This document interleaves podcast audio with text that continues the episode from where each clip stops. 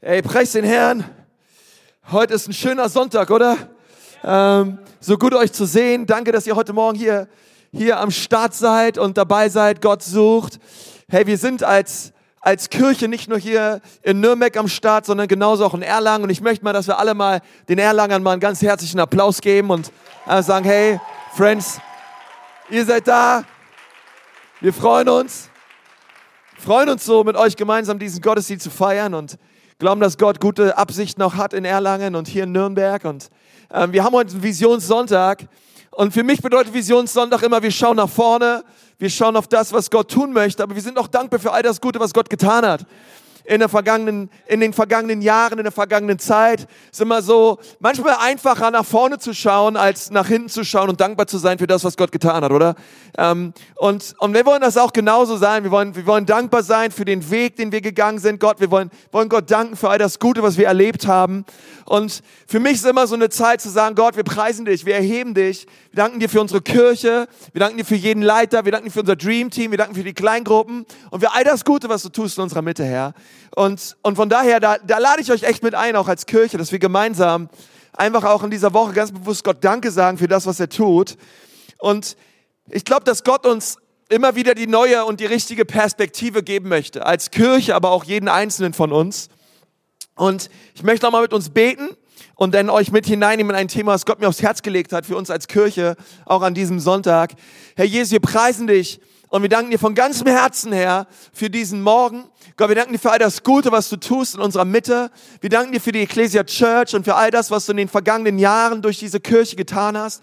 Gott, wir danken dir für jeden Einzelnen, der hier ist, auch heute. Wir danken dir für Berührung. Wir danken dir für Veränderung in Jesu wunderbaren Namen. Und auch danke, dass der Club aufsteigt, Herr. Wir preisen dich dafür in Jesu Namen. Amen. Ist so, oder? Ja. Ähm, und das ist einfach gut ich glaube, das ist wichtig, wichtig für uns zu sehen, dass Wachstum immer etwas, immer etwas ist, was schrittweise geschieht. Wachstum geschieht schrittweise. Und ehrlich gesagt, alles, was lebendig ist, wächst. Oder? Alles, was lebendig ist, wächst. Auch wenn man Wachstum nicht immer sofort sehen kann. Also du kannst neben einer Pflanze stehen oder neben deinem Baum stehen und, und einen Tag diesen Baum anschauen und du wirst nicht richtig sehen, wie dieser Baum wächst, aber der Baum wächst. Finde es immer interessant, wenn man so kleine Kinder hat und dann irgendwie Verwandte oder Oma und Opa mal nach einem, nach halben Jahr kommen und sagen, hey, die Kinder sind so groß geworden. Und man kriegt es selber nicht mit, weil man sieht die Kinder jeden Tag. Und das ist manchmal so ein bisschen das Gefährliche am Wachstum, ja? Oder was heißt Gefährliche? Man, man, es läuft einfach so mit, okay?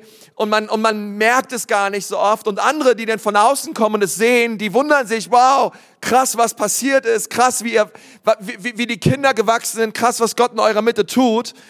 Und ich denke, wann immer, wenn immer wir nur das Ziel sehen, dann geht der Weg oft verloren und wir genießen nicht den Weg. Und immer wir nur auf Ziel schauen und sagen, hey, das möchte ich erreichen und das soll Gott tun in meinem Leben, dann werden wir den Prozess dorthin nicht richtig wertschätzen können und auch nicht richtig genießen können. Man kann so visionär sein und immer nur das nächste wollen. Und ich, ich, ich muss euch ehrlich sagen, als Pastor, ich bin visionär und ich, und ich glaube, dass Gott noch mehr durch uns tun möchte. Aber in dem Ganzen liegt auch manchmal so eine Spannung, denn man, man lernt es nicht, den Prozess zu lieben. Man lernt es nicht, das, den Weg zu sehen, den Gott gehen möchte mit ein. Und oft ist dann Frustration das Resultat. Und Frustration ist, denke ich, immer so das Resultat von eigenen Bemühungen. Es entsteht, wenn ich versuche, etwas zu tun, was eigentlich nur Gott tun kann. Also die Bibel sagt, hey, Paulus, er ist es, der, er, er hat gesagt, hey, einige pflanzen, andere gießen, aber Gott schenkt das Wachstum. Okay, einige pflanzen, andere gießen, aber Gott schenkt das Wachstum. Und das bedeutet auch für uns, es gibt einen Teil, den wir tun können, damit wir wachsen können. Wir können pflanzen und wir können gießen. Aber Gott ist es, der das Wachstum schenkt. Auch in deinem Leben, okay? Ist nicht, Wachstum ist kein Automatismus. Es gibt etwas, was wir tun müssen. Aber es gibt genauso auch eine göttliche, souveräne, powervolle Seite, wo Gott sagt, hey, und jetzt schenke ich Wachstum. Und, und das was wir sehen wollen. Wir müssen unseren Teil tun. Aber Gott ist es auch, der sein Teil tut. Aber alles beginnt irgendwo. Okay, alles beginnt. Babys beginnen irgendwo. Okay, es gibt irgendwann dieser Same, der aufs fruchtbare Land fällt. Okay, es gibt ähm, Samen, die wir pflanzen und daraus entstehen Bäume und Pflanzen. Jeder, jeder Fluss, egal wie groß er ist, beginnt irgendwo mit einem kleinen Rinnsal. Ähm, und auch Laufen, auch Laufen lernen geschieht Schritt für Schritt. Und, und wenn wir mit Gott unterwegs sind, dann ist es nicht wie mit einem Navi, wo wir einfach sagen, okay Gott, dort, dort wollen wir hin als Kirche. Ähm, und wir geben so unser Ziel ein und wir sehen auf einmal den Weg und alles hell aufgeleuchtet und Gott sagt, okay, die nächste rechts und die nächste links und, und dann nochmal drei Kilometer und nach drei Kilometern wieder rechts oder so. So funktioniert Gott nicht. Sondern er hat gesagt, auch wenn du ein Ziel hast, oft weißt du gar nicht, wie die nächste Kurve ausschaut. Du weißt gar nicht, wie dich Gott leiten möchte. Oft wissen wir gar nicht, was der nächste Schritt ist und wo Gott mit uns hin möchte. Ähm, aber es ist so wichtig, dass wir verstehen, Gott hat ein Ziel mit uns, aber er hat auch einen Weg mit uns. Gott hat ein Ziel mit uns, aber Gott hat auch einen Weg mit uns. Schau mal deinen Nachbarn an und sag mal, hey, Gott hat ein Ziel mit dir, aber er hat auch einen Weg mit dir. Gott hat auch einen Weg mit dir, okay? So wichtig zu verstehen. Gott hat auch einen Weg mit dir. Er hat nicht nur ein, ein Ziel mit dir, sondern er hat auch einen Weg mit dir. Und, und ich, ich glaube, dass es so war. Ähm, ich habe mal was, was aufgeschrieben, das steht nicht bei euch im Handout, aber wenn du es dabei hast, kannst du es gerne rausholen. Und das lautet, wir sind als Kirche dann erfolgreich, wenn wir Menschen dazu verhelfen, auf ihrer geistlichen Reise die nächsten Schritte zu gehen. Ich sag's nochmal, wir sind als Kirche dann erfolgreich, wenn wir Menschen dazu verhelfen, auf ihrer geistlichen Reise die nächsten Schritte zu gehen. Das bedeutet für mich Erfolg. Das bedeutet für mich, ich liebe nicht nur das Ziel, sondern ich wertschätze auch den Weg. Ich sehe auch den Prozess in dem Ganzen. Okay?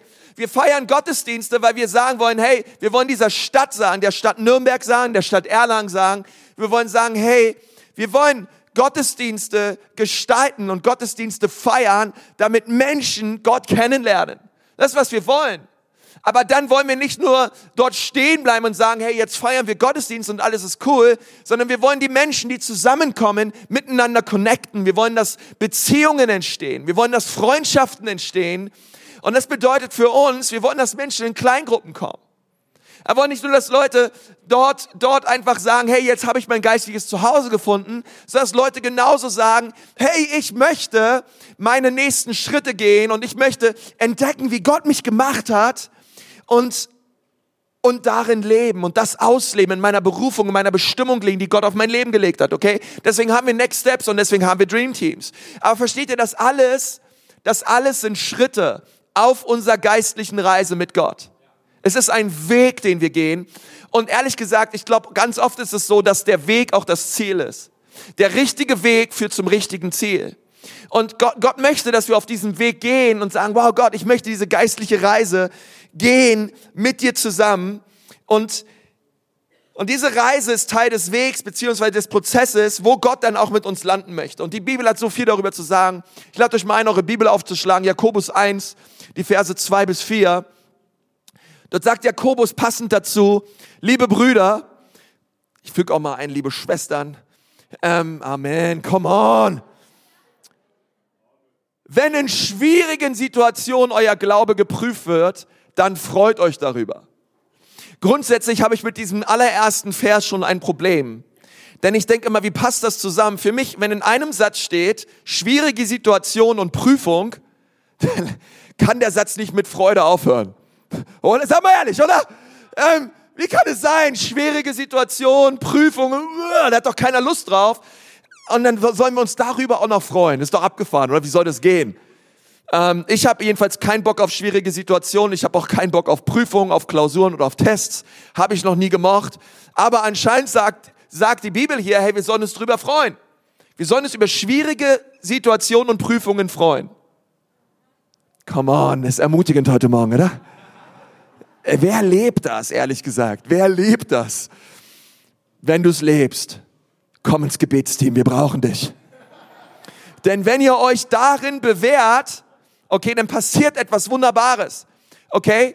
Wenn, wenn ihr in schwierigen Situationen seid und wenn ihr Prüfungen durchgeht und wenn ihr euch in diesen Prüfungen freut, dann geschieht etwas mit euch und zwar wächst eure Geduld. Noch so ein Wort, was ich überhaupt nicht mag. Geduld und durch die Geduld werdet ihr bis zum Ziel durchhalten. Und das finde ich, ähm, das finde ich grandios an dem, was, was, was Jakobus hier sagt. Und dort bleiben wir erstmal, dass, dass Jakobus sagt, hey, es gibt dieses Ziel, es gibt dieses, es gibt diesen Prozess, den Gott mit euch durchgehen möchte. Gott hat etwas vor und er möchte, dass ihr etwas erlebt und, das, und, und, und dann geht später auch weiter, dass er sagt, hey, ich möchte, dass ihr reif werdet und dass ihr vollkommen werdet und, und es wird euch nichts fehlen. Es wird euch nichts fehlen. Und ich glaube, wir alle wollen, ja, wir wollen irgendwie zu einer gewissen Vollkommenheit gelangen. Ich glaube, wir alle wollen ein Leben leben, wo uns nichts fehlt. Aber die Bibel sagt, hey, dann ist es so wichtig, dass ihr reif werdet. Und für mich ist Reife der Weg. Für mich ist Reife der Prozess. Für mich ist Reife Wachstum. Und ich glaube, wir, wir wollen oft ein Leben, wo wir sagen, Gott, uns mangelt nichts, Gott, uns fehlt nichts, Gott, es ist alles nice, es ist alles cool. Aber wer von euch sagt schon, Gott, heute bitte mach mich reif? Gott, bitte führe mich durch Prozesse und Situationen durch, wo du mich reif machst, okay? Und das finde ich, finde ich krass, dass Jakobus sagt, hey, das ist das, was, was ich tun möchte in eurem Leben. Ich möchte euch Reife schenken und, und euch verändern. Aber vielleicht weißt du das schon, Reife hat erstmal nichts mit dem Alter zu tun. Also du kannst ja sehr alt sein, es bedeutet noch lange nicht, dass du sehr weise bist oder sehr reif geworden bist in deinem Leben. Ähm, sondern also, egal, ist doch erstmal egal, ob du 36 bist, 59 bist oder 74 bist. Dein Alter sagt erstmal aus, dass du älter wirst. Und dass du zunimmst an Erfahrung. Okay? Aber es bedeutet noch lange nicht, dass du durch diese gemachten Erfahrungen reifer geworden bist und weiser geworden bist in deinem Leben. Denn das sind Entscheidungen, die du triffst, indem du deine gemachten Erfahrungen evaluierst, reflektierst und dir überlegst, gut, wie kann ich daraus lernen? Wie kann ich aus dieser und jener Prüfung lernen, damit ich eine reifere Persönlichkeit werde, einen stärkeren Charakter habe? Und, und das ist wichtig für uns zu verstehen. Gott möchte uns reifer machen, aber das ist kein Automatismus, einfach nur weil wir älter werden, sondern es ist eine bewusste Entscheidung, die du und ich treffen dürfen.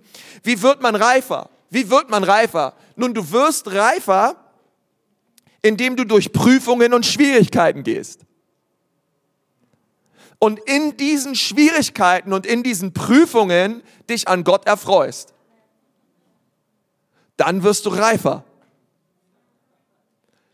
Also Reife geschieht durch Prüfungen. Reife geschieht durch schwierige Situationen. Und, und das ist ja auch im Leben so, oder? Ich meine, keiner bekommt einfach ein Zeugnis ausgestellt oder irgendwie seinen Master- oder Bachelorarbeit einfach hinterhergeschmissen, sondern du musst Prüfungen bestehen. Du musst Prüfungen bestehen, du musst Klausuren schreiben und du musst, und dann kommst du zum Abschluss. Und im Leben ist es genauso. Wir wollen Reife, aber wir wollen nicht die Prüfungen. Ich weiß genau, von was ich rede. Wir wollen, wir wollen reifer werden, wir wollen wachsen, auch im Glauben, aber wir haben keinen Bock auf schwierige Situationen. Und wer von euch weiß, was ich meine, okay? Ähm, ich glaube, wir alle, wir alle sind da d'accord und sagen, ey, nee, ähm, am liebsten, am liebsten Abkürzungen, am liebsten keine Prüfungen. Aber weißt du, was interessant ist? Gott prüft uns alle. Gott prüft uns alle immer wieder. Er prüft uns in Geduld. Er prüft uns in all diesen Bereichen. Er prüft dich und er prüft mich. Und das Krasse ist bei Gott, wenn du die Prüfung nicht bestehst, dann musst du sie nochmal machen. ja, preis dir dafür seine Gnade. Nein, nein, das ist nicht so. Das ist nicht so, dass, dass wenn Gott dich prüft und du nicht und du einfach dein Ding machst und, und so. Ähm, du kannst Abkürzungen nehmen, aber die Dinge werden dich irgendwann wieder einholen. Gott, Gott wird dein Herz prüfen, Gott wird dich auch durch Prüfungen führen und, und er wird, er, er ist in den Prüfungen mit dir und sein Herz ist es dadurch, dass du dadurch fester wirst, dass dein Glaube fester wird und du dich immer mehr an ihm erfreust. Ähm, aber ich kenne es aus meinem eigenen Leben, oft ist es inmitten von schwierigen Situationen, inmitten von Schwierigkeiten, dass wir anfangen zu beten, dass wir sie wegbeten, dass wir sie wegproklamieren und sie überhaupt nicht wollen. Oder? Oft verpacken wir es dann als ein Anliegen, was wir haben. Und wir fangen dann an, für Anliegen zu beten. Wir fangen auch an, für Anliegen von anderen Leuten zu beten. Und manchmal ist es so, dass Gott auch zu mir sagt und sagt, hey, ähm, hör auf, mich um etwas zu bitten, ähm, auch um Anliegen von anderen Menschen, ähm, wo, wobei du eigentlich, du bist die Lösung in diesem Anliegen. Hör auf, um etwas zu bitten, wo ich dir eigentlich die Fähigkeit gegeben habe, die Begabung gegeben hat, eigentlich das Anliegen auch zu lösen. Es ist manchmal leicht für einen Bruder und zur Schwester zu beten für ihre Nöte, ähm, aber wir sind einfach zu faul und wollen nichts tun, deswegen fangen wir an zu beten. Okay? Und Gott sagt, hey, ähm, ich, ich, ich, möchte, ich möchte dich gebrauchen, um auch Situationen von anderen Menschen zu verändern und, und einzugreifen. Und manchmal ist es so einfach, ähm, inmitten von Schwierigkeiten, inmitten von Prüfungen, einfach zu sagen, okay, das ist jetzt schwierig, das ist jetzt hart und ich ziehe mich zurück und keine Ahnung, was in meinem Leben abgeht, aber ich, ich habe keine Lust auf Herausforderung. Und Gott sagt, nein, nein, dass du das jetzt durchmachst, das ist von mir. Ich möchte was tun in dir. Ich möchte was tun in deinem Herzen, in deinem Charakter. Und mir, mir geht es oft so, dass ich sage, Gott, ich möchte das Ziel, aber nicht den Weg. Gott, ich möchte, ich möchte das Ergebnis, aber ich habe keinen Bock auf den Lösungsweg, weil der Lösungsweg ist anstrengend. Und ist manchmal ein bisschen wie mit dem Fliegen, oder? Wir alle, wir alle lieben das Ziel, aber wir hassen den Flug. Kann mir keiner erzählen, dass er fliegen mag hier. Zumindest keine Langstreckenflüge. Das ist das Allerschlimmste. Enger Sitz. Ähm, und, und einfach eine lange Zeit auf engem Raum eingesperrt. Ich habe die Tage mal geguckt, was so eine Boeing kostet, so, eine, so ein Landstreckenflugzeug zwischen 250 und 350 Millionen. Da habe ich diese Zahl gesehen, habe ich mich gefragt, die können mir doch nicht weismachen, dass in diesem Budget von 250 bis 350 Millionen Euro nicht zwei Quadratmeter mehr fürs Klo drin sind. Das kann mir keiner weismachen. Ähm, wie, wie, wie kann es sein, ähm, dass... Und ich stelle mir so Fragen und sage, oh Herr, ich wünschte, ich wäre schon da. Ich wünschte, ich wäre schon angekommen. Und wir lieben die Zeit, wenn wir irgendwo ankommen und so weiter, aber keiner mag den Flug. Und ich denke ganz oft, das ist in unserem Leben auch so, oder? Wir, wir, wir, wir, lieben, wir lieben den Urlaub, aber wir wollen nicht hinfahren. Und, und die Bibel hat so viel darüber zu sagen. Das Volk Israel zum Beispiel wollte ins verheißene Land. Sie haben die Verheißung bekommen, wie schön es im verheißenen Land wird. Und dann waren sie erst mal 40 Jahre lang unterwegs und haben sich ein, eine Reise, die eigentlich elf Tage dauert. Mal überlegen, den Reisebegleiter, den hätte ich umgebracht. Ähm, 40 Jahre lang im Kreis gedreht. Ich meine, sie haben auch versucht, ihn umzubringen, aber ähm, und, und, und sind im Kreis gelaufen und hatten, hatten ihre Zeit und die Zeit 40 sind die auch noch die Zeit der Prüfung. Ja? Ähm, und, und, Gott, und Gott hat sein Volk Gott hat sein Volk geprüft, Gott hat sein Volk getestet und hat gesagt, ey ihr Lieben, ich möchte was an euren Herzen tun. Und, und wir wollen uns gleich mal diese Geschichte anschauen, aber sie, das Volk Israel, hey, sie wurden von Gott gerufen, ähm, nicht um Ziegelsteine zu gießen für den Pharao in Ägypten, nicht um einfach nur dort, ähm, dort zu bleiben und, und zu sagen, gut, wir, wir dienen in einem anderen Land, sondern Gott hat sein Volk herausgerufen und hat gesagt, ey, ihr sollt Licht und Salz sein für die Nationen. Und er hat sie rausgeführt aus der Sklaverei. Und er hat gesagt, hey, es wird einen Mann geben, der wird euch rausführen, der wird Mose heißen. Und Mose geht hin zum Pharao und sagt, nachdem sie 400 Jahre dort gedient haben, und dann gesagt, ey Pharao, übrigens, lass mal jetzt mein Volk ziehen. Und Pharao schaut den Mose an und dachte sich, Alter, was hast du geraucht? Ähm, auf gar keinen Fall werde ich dein Volk ziehen lassen. Und dann sagt Mose, okay, dann wird es halt Plagen geben. Und dann kennst du die Story, eine Plage nach der anderen. Und ähm, und irgendwann hat der Pharao gesagt, gut, ich lasse sie gehen. Dann haben sie auch noch das Land Ägypten ausgeraubt mit richtig viel Schätzen und Schmuck und dann sind die ausgezogen. Herrlich krasse Wunder erlebt. Durchs Meer gelaufen, Manna vom Himmel, ein Wunder nach dem anderen erlebt, in die Wüste hinein und, und waren unterwegs und hatten immer dieses, immer diese Verheißung vor Augen. Gott wird uns in ein verheißtes Land führen. Sie hatten das Ziel vor Augen wo Gott sie hinführen möchte. Und ich glaube für uns als Kirche, dass Gott Herrliches und Gutes für uns vorbereitet hat. Ich glaube, dass Gott uns hinein, Gott, Gott, Gott, uns, Gott uns immer mehr hineinführen möchte in das, was er vorgesehen hat für uns als Kirche in dieser ganzen Region. Und deswegen ist es so wichtig, dass wir auf diesem Weg, in diesem Prozess, Prozess, wo Gott uns hinhaben möchte, die richtige Perspektive haben. Das geht nicht nur für uns als Kirche, sondern es geht auch für dich persönlich. Es geht auch für dich persönlich. Und ich möchte mal einen Text hier vorlesen aus, aus 4. Mose ähm, 13, 27 bis 33. Und ich möchte dich mal bitten, einfach dabei zu bleiben. Es ist ein bisschen längerer Text, aber du bist dabei, du bist ein, Bibelforscher, okay, bleib einfach dabei. 4. Mose 13. Und ich möchte euch mit hineinnehmen in diesen Text, denn sie sind an dieser Zeit, an dieser Zeit angekommen, wo sie gesagt haben, Gott, du, du hast dieses verheißene Land da, es liegt vor uns und wir werden uns dieses Land jetzt mal anschauen. Und, und sie sandten Kundschafter aus. Und lesen wir Vers 27, ihr Bericht lautete folgendermaßen, wir kamen in das Land, in das du uns geschickt hast.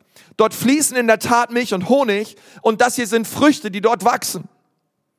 Aber, sag mal, aber, aber die Menschen, die dort leben, sind stark und ihre Städte sind sehr groß und gut befestigt. Sogar die Anakita haben wir dort gesehen.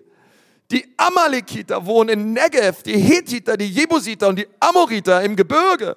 Die Kananiter wohnen an der Mittelküste und im Jordantal. Doch Kaleb ermutigte die Israeliten, die sich gegen Mose stellten. Lasst uns sofort aufbrechen und das Land einnehmen, denn wir können es ganz bestimmt erobern. Vers 31. Aber, sag mal, aber, aber die anderen Spione wandten ein, wir können nicht gegen den Kampf gehen, denn sie sind stärker als wir. Ein weiter bitte. Und sie stellten den Israeliten das Land, das sie erkundet hatten, negativ dar. Das Land, durch das wir gezogen sind, um es zu erkunden, verschlingt seine Bewohner. Die Menschen, die wir dort gesehen haben, sind sehr groß. Sogar die Riesen, die Anakita haben wir dort gesehen.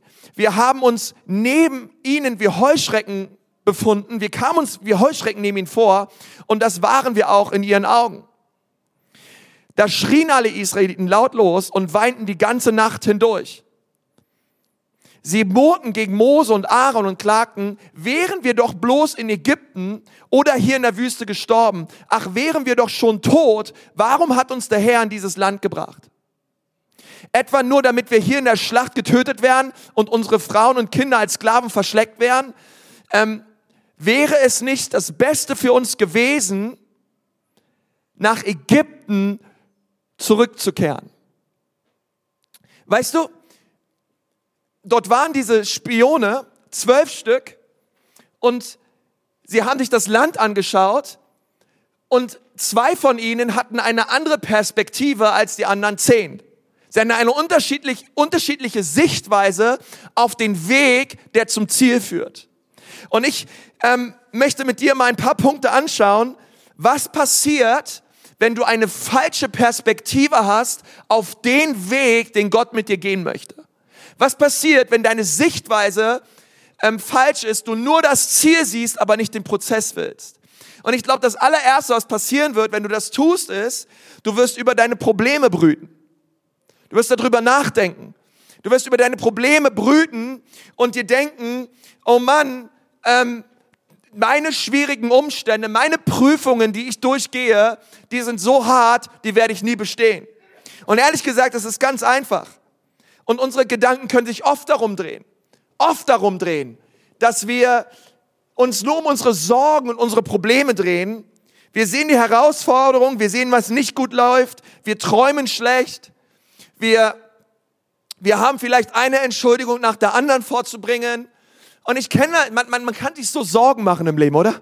Kann so, die ganzen Gedanken können sich so um die Ängste und Befürchtungen drehen. Ich finde es interessant, als ich diesen Text mir angeschaut habe, ähm, da habe ich mal nachgezählt, mit wie vielen Wörtern sie auf eine negative Weise das Land beschrieben haben und mit wie vielen Wörtern sie auf eine positive Weise das Land geschrieben haben. Und es ist interessant, der Text gibt uns 109 Wörter, wo das Allerschlimmste heraufbeschwört wurde. 109 Wörter. Wo sie sagen, wie schlimm es ist, wir werden das Land nie einnehmen, wie viele Feinde dort sind. Und ähm, ich meine, kein Wunder, ähm, dass alle anfangen zu weinen, oder? 109 Wörter und die, und die schüren richtig Angst im Volk. Und dann gab's drei, gibt's, gibt's da im, im Gegensatz dazu 13 Wörter, wo sie darüber reden, wie herrlich das Land ist und dass Gott ihnen das Land geben möchte. 13 kurze Wörter im Gegensatz zu 109 negativen Wörtern. Okay, ehrlich, da würde ich auch anfangen zu weinen. Ähm, wenn, wenn du dir mal die Relation anschaust und Ihr Mund war voll mit Murren und Stöhnen. Und es ist kein Wunder, dass sie das Land nicht einnehmen wollten, denn, denn das, worüber du brütest, das wird irgendwann auch schlüpfen. Wenn du den ganzen Tag dich nur mit deinen Problemen auseinandersetzt, die ganze Zeit dich nur mit deinen Sorgen auseinander, auseinandersetzt, dann ist unterm Strich auch die Befürchtungen deines Herzens die Ernte, die du erleben wirst. Das glaube ich von ganzem Herzen. Ähm, wir lesen das in, zum Beispiel in, Paulus sagt dazu etwas in 1. Korinther 16, Vers 9. Er sagt, eine große und wirksame Tür ist mir geöffnet worden und der Widersacher sind viele. Sag mal, viele. Widersacher sind viele. Und ich finde es interessant, dass, dass hier nicht steht aber, sondern und. Dass er nicht sagt, eine große und wirksame Tür ist mir geöffnet worden, aber der Widersacher sind viele, sondern er sagt und. Und er sagt nicht aber, denn die Tür steht offen, aber und die Dinge sind schwierig, weil aber impliziert oft, dass es nicht passieren wird, was davor steht. Aber er sagt, nein, es wird passieren, Gott hat eine Tür geöffnet, Gott wird etwas tun und es wird ein paar Probleme geben. Paulus hatte eine andere Sichtweise auf die Prüfungen und die Schwierigkeiten in seinem Leben. Ich meine, kam schon mal jemand zu dir und hat dich rausreden wollen aus etwas, was Gott für dich vorbereitet hat. Gott hat eine Tür geöffnet, auch in deinem Leben. Und es ist oft so einfach zu sagen, na ja, es ist aber schwierig und es gibt so viele Hindernisse, das einzunehmen und das zu tun, was Gott vorbereitet hat für mein Leben. Und, und Gott sagt, nein, die Tür steht weit offen. Ja, es wird Schwierigkeiten geben. Ja, es werden Prüfungen geben. Aber, hey, du wirst es schaffen. Ich bin mit dir. Als Kirche hatten wir Herausforderungen und werden auch immer wieder Herausforderungen haben. Und ich werde doch nicht sagen, dass wir als Kirche immer die richtige, richtige Perspektive hatten. Auch ich als Pastor nicht immer die richtige Perspektive hatte, inmitten von Prüfungen und mitten von Schwierigkeiten. Aber ich glaube, dass Gott uns dahin geführt hat, wo wir heute sind und dass Gott eine Tür weit geöffnet hat und dass Gott in Zukunft auch noch weiterhin weit Türen öffnen wird und es wird Widersacher geben, es wird Schwierigkeiten geben, aber wir dürfen wissen, hey, ich brüte lieber über die 13 positiven Verheißungen Gottes als über die 113 negativen Wörter, was alles passieren könnte und nicht eintreffen wird, voller Angst und wir ziehen uns zurück. Gott hat so viel Gutes für uns vorbereitet, auch für dein eigenes Leben, das geht genauso für dich. Gott möchte etwas tun in dir und Gott möchte etwas tun durch dich. Die Bibel sagt, dass er einen Tisch bereitet für uns angesichts unserer Feinde. Hey, das ist ein Tisch. Und ehrlich gesagt, wenn Feinde um uns herum sind, ey, dann ist, dann zittert man, dann hat man Angst. Dann denkt man, oh Mann, wann, wann hauen die einen um und, und wann bricht der Feind ein und macht einen fertig? Und Gott sagt, nein, nein, setz dich hin. Ich habe einen Tisch bereitet für dich. Hey Church, setzt euch hin inmitten von Widersachern, inmitten von Schwierigkeiten, setzt euch hin, ich habe etwas, etwas bereitet für euch. Er ist mit uns in den Kämpfen. Im Psalm 16, Vers 9 lesen wir, ich habe den Herrn stets vor Augen, weil er zu meiner Rechten ist, werde ich nicht wanken. Darum freut sich mein Herz und jauchzt meine Seele, auch mein Körper wird in Sicherheit ruhen. Und das finde ich krass, denn ich möchte einen Körper, der in Sicherheit ruht. Wer ist dabei? Ja, ich, ich habe Bock drauf. Ich möchte, ich, ich möchte eine Seele haben, die sich freut und ein Herz haben, welches jauchzt und, und fröhlich ist, oder? Fröhlich. Ich möchte fröhlich sein im Leben. Ich möchte einen Körper haben, der in Sicherheit ruht. Ich hätte gern ein Herz und eine Seele, die sich freut und die jauchzt. Ähm, aber dann gehen wir noch ein höher in Vers 8. Was braucht es dafür? Es braucht eine Perspektive, es braucht einen Fokus, es, es braucht es, dass wir auf den Herrn schauen und auf seine Verheißung und das, was er in seinem Wort sagt. Und wenn ich das, wenn ich anfange so zu leben und zu sagen, Gott, du hast es doch gesagt in deinem Wort, dann wirst du sehen, wie dein Herz fröhlich wird. Du wirst sehen, wie du in deinem Innersten jauchzt und du wirst sehen, wie du, wie du in Frieden schlafen wirst. Auch wenn du Schwierigkeiten und Widersacher um dich herum hast. Aber du hast den Herrn vor Augen. Du hast das vor Augen, was der Herr tut und dass er Emanuel ist. Gott mit dir. Der Herr dein Gott. Und dann fängst du an, ruhig zu werden. Sagst, Gott stimmt. Ist gar nicht mein Kampf. Ist dein Kampf. Ich brauche gar nicht Gott. Ich glaube, du, du streitest für mich. Und ich vertraue dir, Gott, in dieser und dieser Situation. Und und das Zweite, was passiert, wenn wir, wenn wir, wenn wir die richtige Perspektive außer, außer, außer Betracht lassen, ist, ähm, ich glaube, du wirst deine Probleme größer machen, als sie wirklich sind. Ähm, das kann so leicht geschehen. 4. Mose 13, 28 sagen sie, allerdings ist das Volk sehr stark, das in dem Land wohnt, und die Städte sind befestigt und sehr groß. Und auch die Söhne Enaks haben wir dort gesehen. Und ich glaube, es ist manchmal auch so einfach, Probleme größer zu machen, als sie sind, oder? Ähm, wenn wir über unsere Probleme brüten, dann machen wir die Probleme größer, als sie wirklich sind. Ey, da waren ein paar große Leute, okay, da waren ein paar Riesen in diesem Land, ohne Frage. Die haben sie ja gesehen, die haben sie sich nicht ausgedacht. Die Riesen gab es wirklich. Ähm, aber es waren nicht alle groß. Es waren nicht alle Riesen, es waren nicht alle Städte sehr groß, es waren nicht alle Städte unerreichbar und uneinnehmbar. Ähm, und, und ich glaube, wir können oft so schnell unsere, unsere Probleme größer machen, als sie wirklich sind. Ich, ich werde nie ein guter Leiter sein. Ich werde nie in der Lage sein, eine Kleingruppe zu leiten. Ich schaffe es einfach nicht, zu Next Steps zu gehen. Ähm, ich, ich, ich kann es, ich kann anderen Menschen nicht richtig dienen. Und wir, wir können oft so Ausreden finden und Probleme, die wir vielleicht momentan erleben, einfach größer machen, als sie wirklich sind und uns aus dem herausreden, was Gott aber eigentlich in uns und durch uns tun möchte. Ähm, ich glaube, dass Goliath, ähm, als Goliath aufstand gegen das Volk Israel, und Goliath war ja 3,20 Meter groß. Und alle hatten Angst im Volk. Ich glaube, dass umso mehr das Volk über Goliath geredet hatte, umso größer wurde er. Hey, der Typ war groß. Okay. Hey, ähm, und, und da waren viele Riesen im Land. Aber weißt du, manchmal redet man so viel drüber. Du redest, du rufst deine Freundin an, deine Schwester an, ähm, deinen Bruder an. Und, und das Problem, umso mehr du drüber redest und umso mehr du es anschaust, umso größer wird es. Okay, erinnere dich daran, was du fokussierst ähm, und ranzoomst, das ist das, was du siehst. Und das ist das, was immer, immer schwierig und uneinnehmbar erscheint in deinem und in meinem Leben. Und, und ich, glaub, ich glaube, Goliath war in ihrem Köpfen größer als in Wirklichkeit. Weil das Volk Israel, Mann, die hatten zwar 120.000 Leute dort. Die hatten Krieger dort, okay? Und ich glaube, die 120.000, die wären mit den paar Riesen, die da sind, fertig geworden.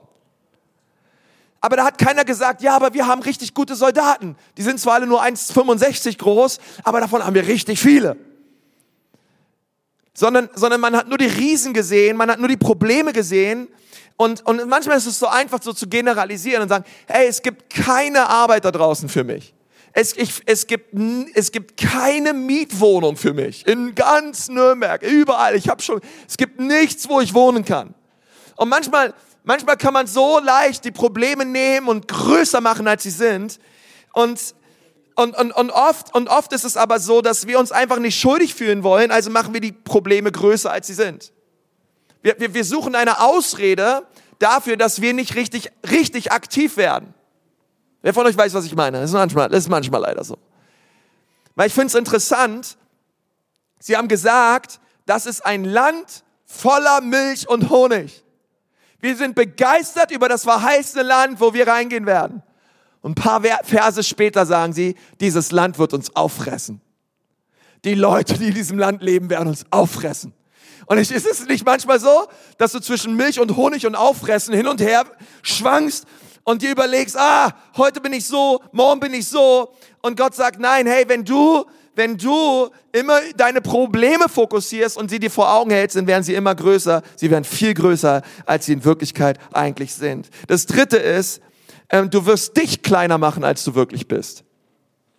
Wenn du den Weg nicht wertschätzt, wenn du den Prozess nicht lieben lernst, sondern immer nur auf das schaust, was, auf das Ziel schaust, dann, dann wird man leicht frustriert und man fängt an, sich kleiner zu machen, als man wirklich ist. 4. Mose 28, 32.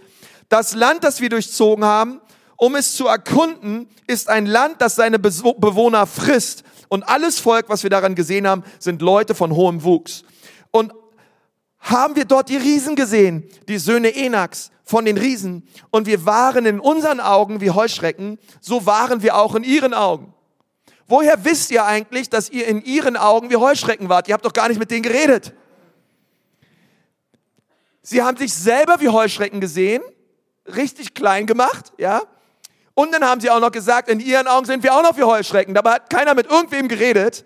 Und ich denke manchmal, wenn wir die falsche Perspektive haben in den schwierigen Zeiten unseres Lebens, machen wir uns selber kleiner, als wir wirklich sind. Und wir öffnen unsere Tür für Minderwertigkeit, für Entmutigung. Und, und wir sagen, naja, das bin ja nur ich. Und ich glaube, so, so, oft, so, so oft sagen wir das und, und, wir, und, wir, und wir merken, dass wir uns kleinreden, dass wir die Gabe Gottes kleinreden, die er in unser Leben gelegt hat, dass wir das kleinreden, was was Gott tut in unserer Mitte, ähm, aber es ist nicht wahr. Kennt ihr den Film äh, Liebling, ich habe die Kinder geschrumpft? Kommt jetzt übrigens nochmal eine neue Version raus, ja? Wo die, wo die Kinder die Eltern geschrumpft haben. Ähm, aber ich, ich dachte so, hey Liebling, ich habe die Kinder geschrumpft. Ähm, das ist so manchmal unsere Haltung inmitten von Schwierigkeiten, wo wir sagen, hey Gott, ich habe meine Berufung geschrumpft, ich habe ähm, mein Potenzial geschrumpft, ich habe meinen Wert geschrumpft und auf einmal bin ich ganz klein mit Hut und ich sehe überhaupt nicht mehr, wer ich bin in Jesus. Wie powerful der Gott ist, der in mir lebt der treue Herr, der mich noch nie entmutigt hat, der noch nie untreu war, sondern der Gott, der immer an meiner Seite war, immer mich stärkt und mich kräftigt. Er hat gesagt, er ist zu meiner Rechten, er ist zu meiner Linken. Es werden Rechtsleute fallen, es werden Linksleute fallen, aber dich wird es nicht treffen. Und wir dürfen auf Jesus schauen, inmitten von den schwierigen Zeiten unseres Lebens. Einfach zu sagen, Gott, ich mache mich nicht klein, ich rede mich nicht klein. Psalm 107, Vers 2, so sollen sagen die Erlösten des Herrn, die er aus der Hand des Bedrängers erlöst hat. Sie sollen, die Erlösten des Herrn, komm on, wo sind die Erlösten des Herrn heute Morgen? Die Erlösten des Herrn, sie sollen etwas sagen. Sie, sollen, sie wollen etwas aussprechen. Sie sollen Dinge proklamieren. Sie sollen sagen, größer ist der, der in mir ist, als der, der in der Welt ist. Ich bin eine neue Schöpfung in Christus Jesus. Das Alte ist vergangen, es ist alles neu geworden. Ich brauche mich nicht fürchten und nicht mich und mein Glauben und mein Gott kleiner machen, als er wirklich ist. Sondern Gott wird uns gebrauchen. Und das vierte, und damit möchte ich gerne abschließen, wenn du falsche Perspektive hast und mitten in den Prüfungen deines Lebens, wirst du andere um dich herum entmutigen. 4. Mose 28, Vers 1. Da schrien alle Israeliten, sag mal alle Israeliten, alle Israeliten laut auf und weinten die ganze Nacht hindurch. Ähm, versteht ihr? Da kamen diese zehn an und die zehn haben mit ihren 113 Wörtern so viel Negatives verbreitet, so viel Pessimistisches verbreitet, so viele Lüge verbreitet, dass alle anfingen zu weinen. Ich möchte dich mal was fragen. Wie fühlen sich Leute in deiner Nähe? Wie fühlen sich Leute, wenn du mit ihnen zusammen bist? Wie wäre es, wie wäre es, wenn alle so reden würden wie du? Wie würde diese Welt ausschauen, wenn alle deine Haltung hätten? Ähm, wie fühlt sich ähm, dein Ehepartner? Wie fühlt sich deine Kleingruppe? Wie fühlen sich Menschen, die mit dir zusammen sind, die mit dir in einem Raum sind? Was passiert mit Leuten? Die Bibel sagt in Sprüche 17, Vers 22, ein fröhliches Herz macht den Körper gesund, aber ein niedergeschlagenes Gemüt macht kraftlos und krank. Sag's nochmal. Ein fröhliches Herz macht den Körper gesund, aber ein niedergeschlagenes Gemüt macht kraftlos und krank. Ist so wahr, oder?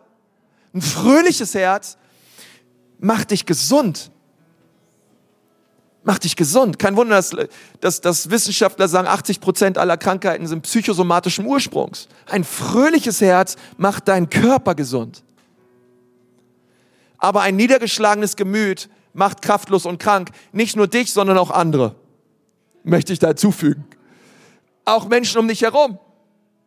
Es gibt Leute, die, da habe ich das Gefühl, die saugen alle Kraft aus mir raus. Die machen mich krank. Ähm, die machen mich kraftlos. Wer von euch weiß, was ich meine, ja? Ähm, und, und, und, und deswegen ist es so wichtig, dass wir uns überlegen, hey, wie, wie wollen wir sein? Was für eine Perspektive wollen wir haben mitten auf diesem Weg? Ähm, nun, diese zwölf Spione, sie gingen in dieses Land. Und wenn du und wenn du ein bisschen länger in dieser Kirche bist oder aus einer anderen Kirche kommst oder ein bisschen länger an Jesus glaubst, dann kannst du mir zwei Namen nennen von diesen zwölf Spionen. Ich glaube, du kannst mir, hoffe ich, Josua und Kaleb nennen. Als zwei Spione. Wie heißen eigentlich die anderen zehn? Keiner weiß, wie sie heißen. Dabei haben die, die haben eigentlich ganz coole Namen.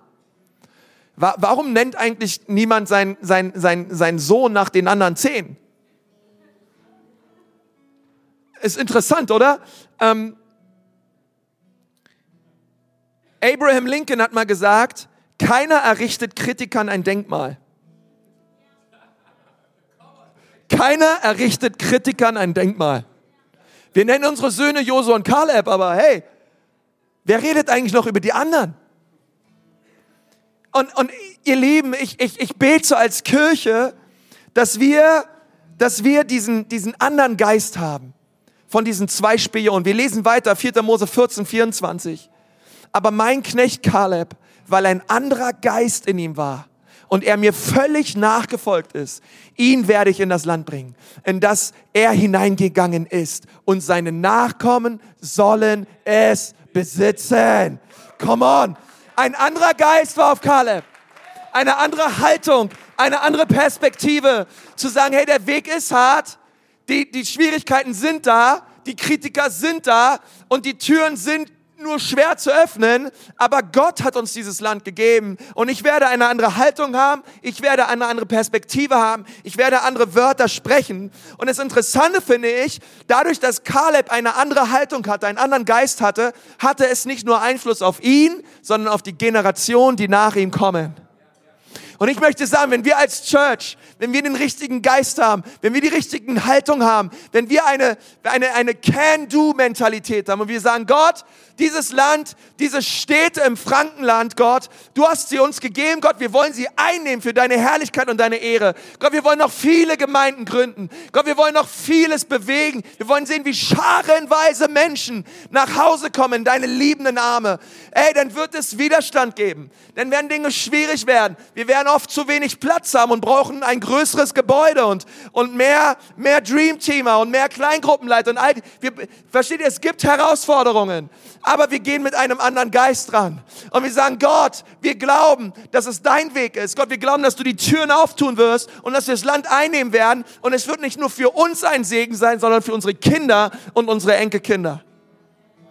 Oh, es ist so powerful, was Gott tut durch Menschen, die einen anderen Geist haben. Und entscheide dich heute, ich gehöre zu den Zweien und nicht zu den Zehn.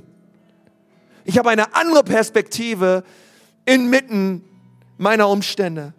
Lass uns sagen, wir wollen einen anderen Geist haben. Gott will was Herrliches tun durch die Ecclesia Church. Wir glauben dran, Gott. Es gibt Riesen zu bezwingen, aber wir wissen, wer du bist und wir wissen, wer wir sind in dir. Und da lade ich dich zu ein, dein Herz zu prüfen und sagen, Gott, das wollen wir. Gott, das will ich sehen in meinem Leben. Aber dort, wo du sitzt, ich lade dich so ein, lass uns mal die Augen schließen. Pastor, Michi kann gerne in Erlang übernehmen. Wir wollen noch mal gemeinsam beten.